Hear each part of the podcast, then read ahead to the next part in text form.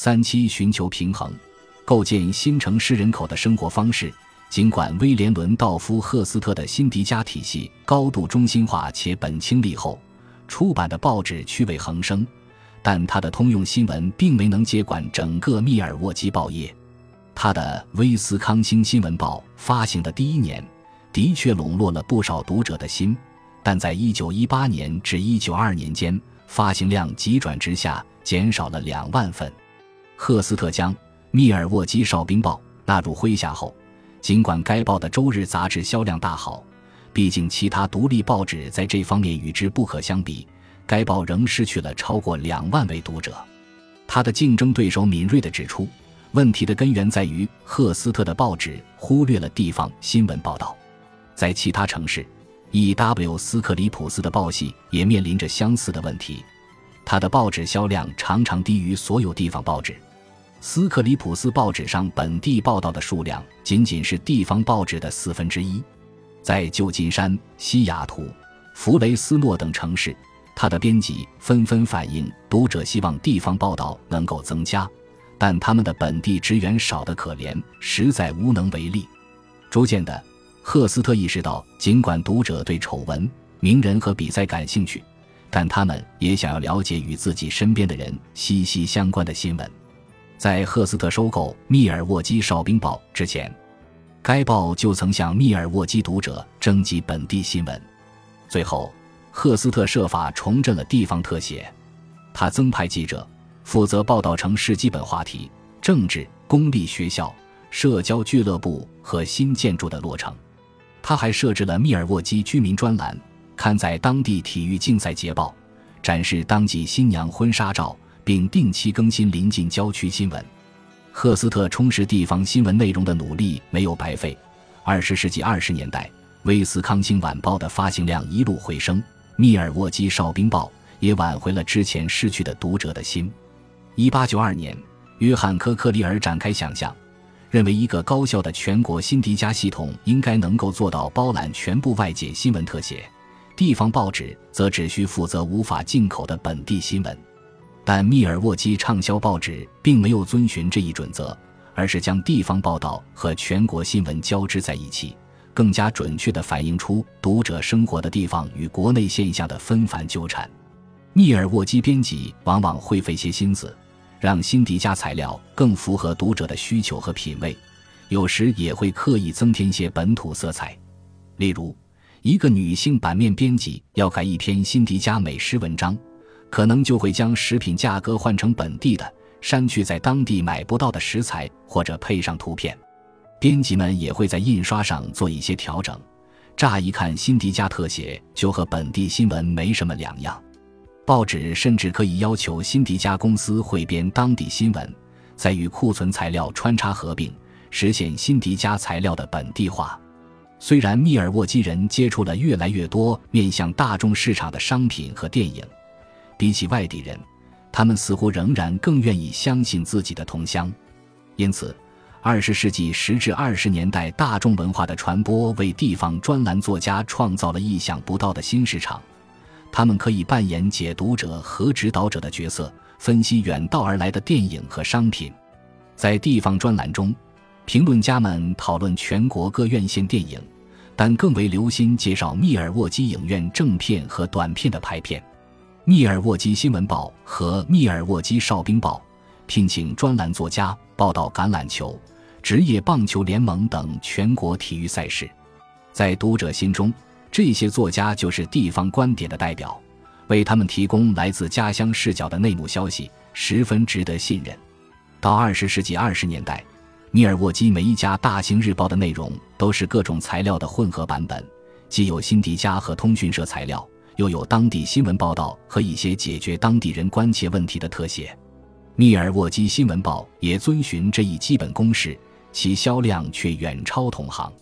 从该报如何将地方和外地新闻巧妙地穿插在一起，就可以看出当时美国的中型城市是如何促成一家报纸的畅销的。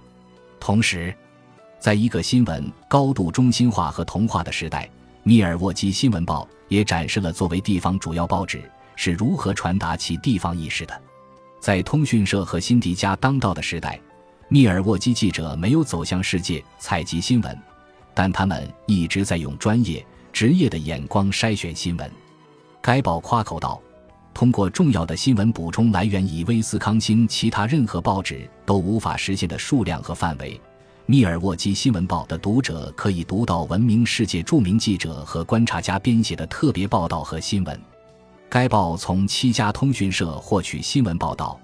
并以更多辛迪加公司的特写来充实报纸内容。密尔沃基新闻报还保留了多名摘报编辑。”当时，大多数报社已淘汰了这一角色。该报甚至聘请专人阅读外国报纸，这样密尔沃基的读者想了解国际新闻，通讯社就不再是唯一来源了。因此，该报得以把自己塑造成一位知识渊博、眼光敏锐的全球新闻编辑。当时的中上阶层读者以消息灵通为骄傲的资本，密尔沃基新闻报也能满足这一人群的需求。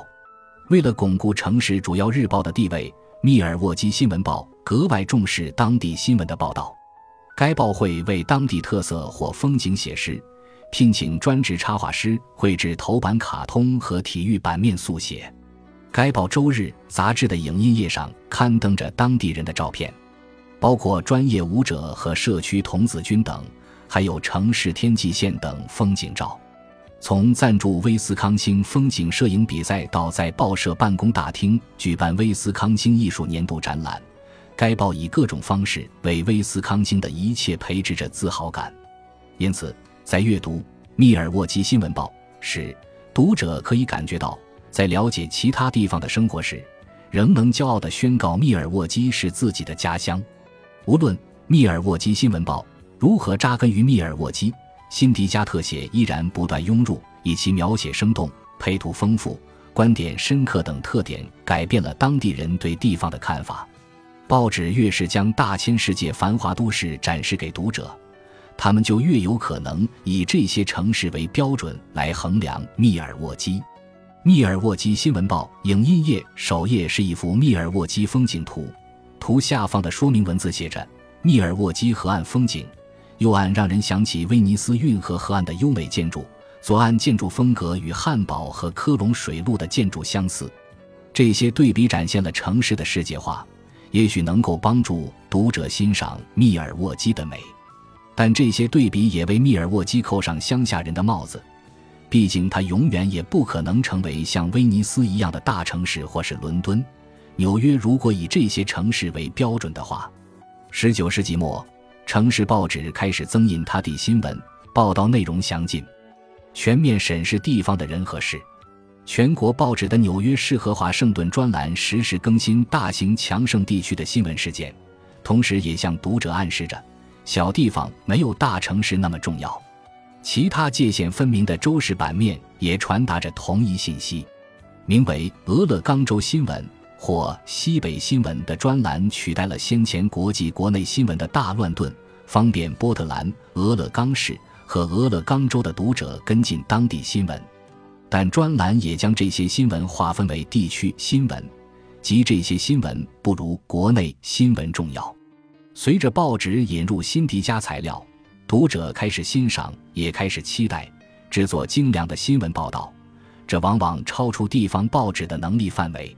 如果中小型城市的独立报纸不能保证持续供应辛迪加特写，那么他们的读者就很有可能投奔大城市的大报纸了。就像在密尔沃基一样，全国的外语报纸都印刷辛迪加材料和大众商品广告，甚至更进一步，开始在新闻中融入美国大众文化。许多城市的外语报纸也采纳了英语报纸的惯例题材，评论美国电影，报道女性最新时尚。外语报纸的发行量涨涨落落，受识字率、年龄、各移民族群人数等因素影响非常大，其中移民人数的影响最为显著。但辛迪加的出现无疑加快了外语报纸的衰退。垂死挣扎的英语报纸还能指望辛迪加新闻吸引读者，而外语报纸想靠辛迪加材料扭转局面，却要付出双倍代价，既要支付订阅费用，还得花钱请人翻译。最博人眼球的辛迪加特写往往又不可翻译，因为如果铅主板上的插图过多，外语报纸无法替换文本。大城市和小城市，作为辛迪加新闻的出口者和进口者各有得失。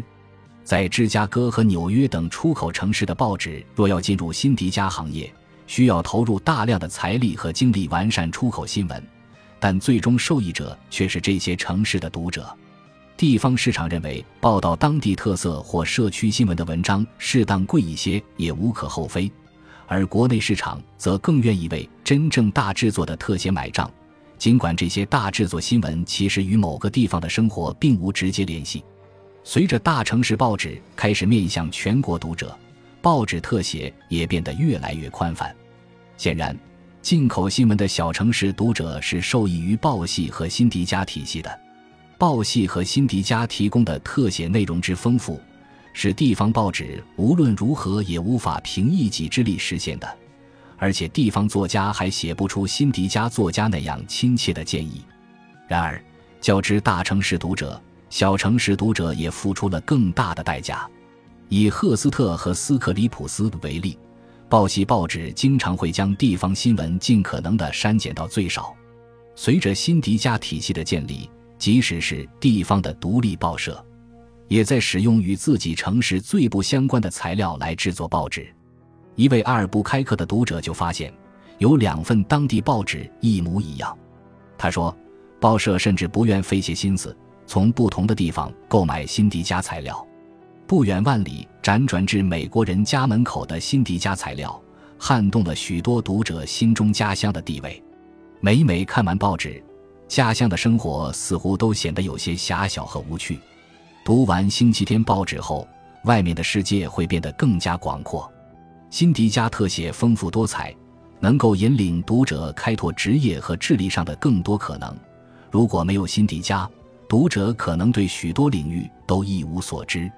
读完《星期天》报纸后，一个男孩可能会开始想象去印度旅行，去学斯瓦西里语，或成为一名深海潜水员；一个女孩则可能决定要靠工作去创造属于自己的独立的人生，去学习古典音乐并以此为生，或成为一名驻外新闻记者。辛迪加特写拉近了读者与世界在空间和思想上的距离。